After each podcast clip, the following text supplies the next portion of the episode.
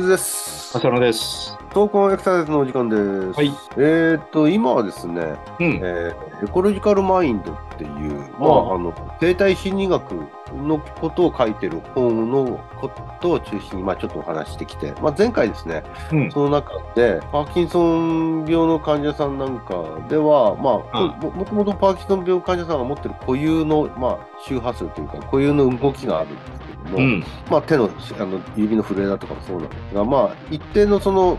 固有の動きからなかなかこう出ていけれなくて、うん。まあ、足が小刻み歩行になっちゃうだとか、うん。そういったことがまあ起きるやすいけ病気で、まあ、そういったそのパーキンソン病の人たちなんかに、ちょっと速いスピードで、まあ、例えば、あの、トレッドミルのようなですね、歩行速度をちょっと速くしてですね、動かせる。まあ、もちろん安全にちゃんとあの体を支えた上なんでうん。まあそういったことをすると、え例えば、その、ある一定の周波数で揺れていた腕だとか、あるいは指の新鮮だとかが止まってですね、うん。あの、あるスピードを速くすると。そうすると、一つのそのパーキンソン病患者さんの特有な新鮮や震えみたいなのを抑えることができたと。うん。でこういったことを経験、トレーニングしていくと、まあ、そのスピードをまた元に戻しても、ある程度その新鮮だとか震えをですね、抑制された状態でここに導くことができるんじゃなかろうかっていうようなことで、一つの、えー、と状況から違うこう状態へとですね、変化させることによって、何か新しい安定性、新しい秩序をですね、取り戻すというか、まあ、作り出すということができるんじゃなかろうかなっていう話をちょっと前回たと思ったんですけども、うん。まあ、今回もちょっとその話をですね、少しうんもうちょっとあの考えてみたいなと思うんですけども、生態心理学の中の、まあ、ダイナミックシステム、理論。うんうん。えーというのがあって、例えば僕たちの人間の動きだとか、まあ、動物の動きだとか、一つのこう周期で動くことって多いじゃないですか。例えば歩行なんかもそうなんですけども、そうですね。うん。えー一定の周期、例えば右足がですね、振って前へ出て、それからその出した右足がかかとからついて、で、ついて、また今度その右足が後ろの方に、えー跳ね上がってっていうことを、まあ、左足はその逆をやってるわけですけど、うんそ。れはまた戻ってくるということで、一定の周期で動いてるとは思うんですが、うんこういったその運動なんかは特にですね、周期的に動いていることが多いんじゃないかと思うんですよね。そういったその周期的な動き、まあこれは秩序だった動きだと思うんですけども、生態心理学の中ではそういった周期的な運動を一つ説明するのに、秩序パラメータうん。という言葉を使ってまして、まあ、うん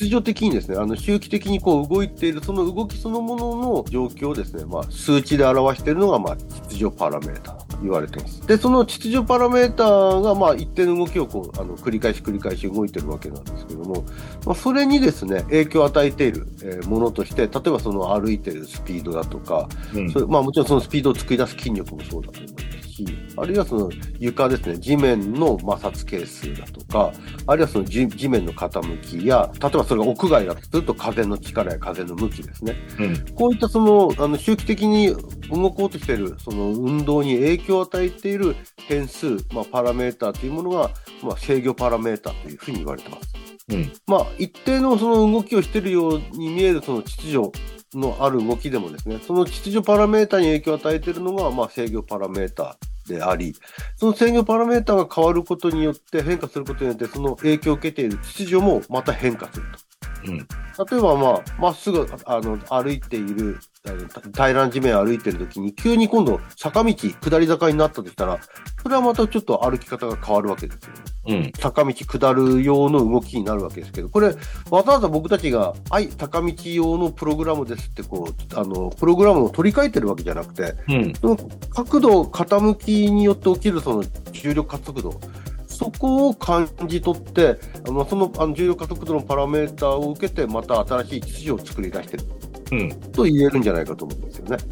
それが難しく言うと自己組織化っていう。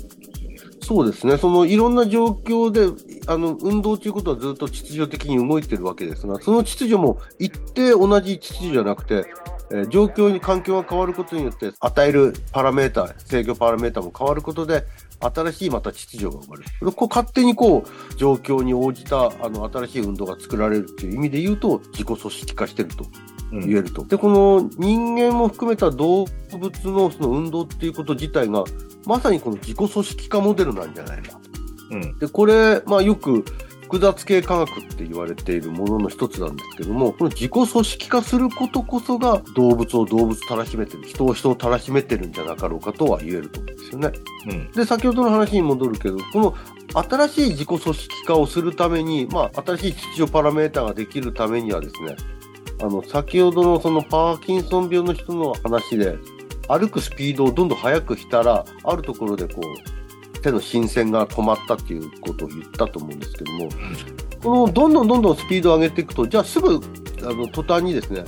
手の触れが止まって、新しい秩序が生まれるかっていうと、決してそうではないと。うん。その過程にはですね、まあ、前回も言いましたけども、揺らぐ、うまくこう適応できなかったり、非常に不安定になる状況があの起きるフェーズがあると。うん。これがその揺らぎって言われてるんですけども、この揺らぎに対して、その揺らぎから次のパラメータを作るっていうことが、まあ、新しい秩序につながる、新しいその運動を生成するっていうふうになるんじゃないかと。うん。でまあ、あの歩くスピードをどんどんどんどん速くと速くしていくと、もはや歩いていくのが大変で、うん。あの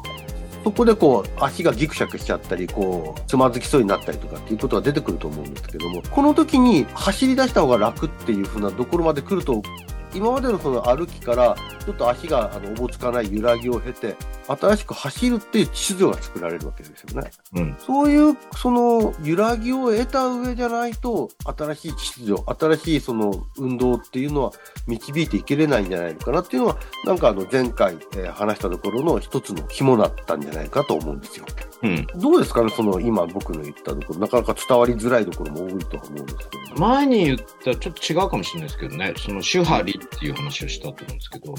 はいはい。一つの型にはめて、で、それをあえて破るっていうのは、まあ、揺らがせるっていうことなのかなって、その今の話を聞いてみると。だまあ、型にはまったままだと、環境が変わった時に適応できない可能性があるから、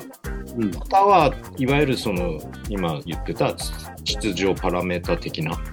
うん。ででもそれを一回破って新しい動きに転じていくっていうところでまでが一つの考え方ですよね。週だけじゃないわけだかうん。ら。それと同じような感じなのかなと思いながら聞いてましたけど。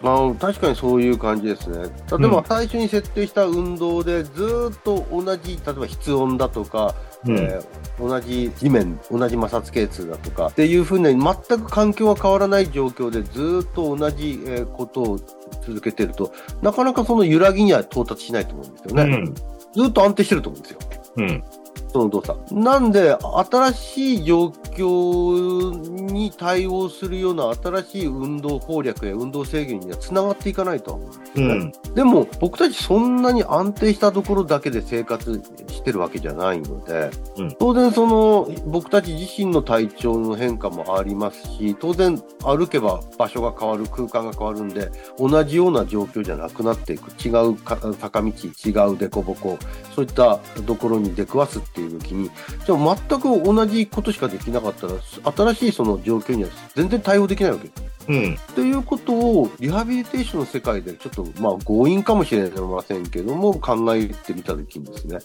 全く同じ環境例えば訓練室っていう環境でうん。全く同じ環境で全く同じプログラムをやってたらそれはその状況でしか、まあ、安定しててうまくできたとしてもその状況でしか発揮できない運動なんじゃないのかなと、まあ、それは昔からも言われてはいるんですけども、そうすると、むしろ動物にあるような柔軟性、円滑性なそのえ適応能力を見たときにですね、いろんなその状況下を、あのいろんなそのまあちょっと難しい言い方すると制御パラメータを与えることによって、あえて揺らぎを作ってやった方がいいんじゃない？かと、不安定になる状況。うん。その不安定な状況を作った上で、次にどういう動きを出てくるかっていう、そこを見ていく必要が、リハビリテーションの中には必要、あ大事になってくる要素じゃないのかなと思うんですよね。そうですね。なんかまあ前もちょっとね話したと思うんですけど、しっかりと安定して歩けてないんだけど、あえてちょっとテンポよく歩いてもらうとか、うんそうするとまあその人のある意味弱点も見やすいし、でも早く歩けるか歩けないかでまた一つの評価になるし、うんなんかそういうこう揺らぎ刺激じゃないですけどね。うんそういうことも評価の中に組み込んでいかないといろんな状況に対応した動きっていうところのにまでは至らないかもしれない。まあ、ここでちょっと大事なのは、揺らがしてそれこで終わりってなっちゃうと、結局新しい出場パラメータの形成にはつながらないんで、揺らいだだけ揺らいで終わりとなると、まあ、言い方を変えると、失敗経験だけ積むっていう形になっちゃうんですよね。うん。でそれはどうかとは思うんですが、あの、でも揺らがすことがないと次のフェーズにはいけないんだっていうことは少し、まあ、それが本当かどうかはちょっとともかくとして、揺らぎがなく、新しい運動感覚、運動制御を導こうとするのは難しいんじゃないのかなって気はするんですよね。まあ、運動の学習にしてもそうですよね。うん。うん。極端なこと言えばね、失敗の定義をやっぱりあんまり狭めちゃうと、うん。型にはめたとこから抜け出たら全部失敗みたいな、逸脱すると。だけど、まあ、転倒しちゃったらそれは失敗でしょ。これはダメだよねみたいなとこは決めといてもいいけど、それ以外はある程度揺らぎを論じる以上ね、それを定義する側もある程度こう、ゆとりじゃないけど、思ってみておかないとダメなんだろうなっていう、そのリハビリテーションの話に戻すよね。うん。明らかにその、また揺らぎ自体を定型化した刺激にしちゃうわ。結局そうい今言ったように失敗を繰り返すっていうだけに失敗の学習みたいになるっていううん。まあそそこら辺の見極めは割としやすいとは思うんだけどねうん。ただもちろんある程度の繰り返しっていうのは学習の中で必要だからうん。ここら辺のバランスですよね、そうですよね。うん、で、そこの中でこう、物が巧みになっていくっていうのは、前のその体は行くの時にも言いましたけれども、うん桑田さんがですね、投げ方は毎度毎度違うのに、うん行ってる球の先はきちんと一定のストライクになると。うん一定のところに球が行く。つまり、投げ方は由来ではいると思うんですけど、投げ方、そのいろいろとその取り得る動き方はあっても、結論は同じところにいた行くと。いうところがすごく重要で、揺らぎながらいろんなところをこう不安定になりながらもいろんな動きを出していくんですけども、その中でも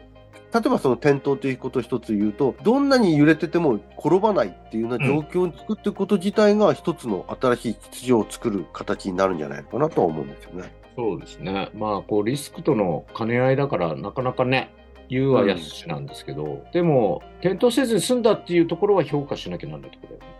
そうですね。うん一定のところから不安定になり、不安定になったところから新たなものが出てくるっていう、この3つのフェーズがあるっていうところがまず肝なのかと。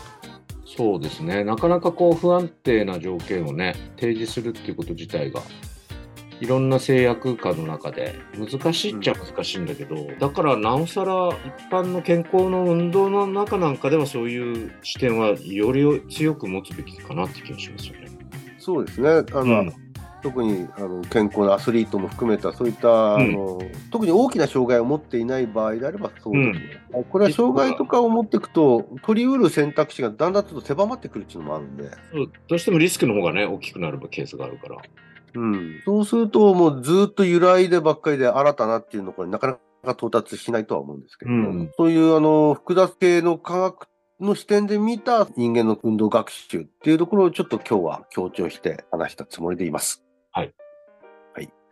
えー次回も何かそのうんような絡みが喋れたらいいなと思うんですけど、そうですね、まだまだ話したいことはあるんですけどね。はい。はい。どっから切り出していいのかわかんなくて。そうだね。じゃあまたよろしくお願いします。はい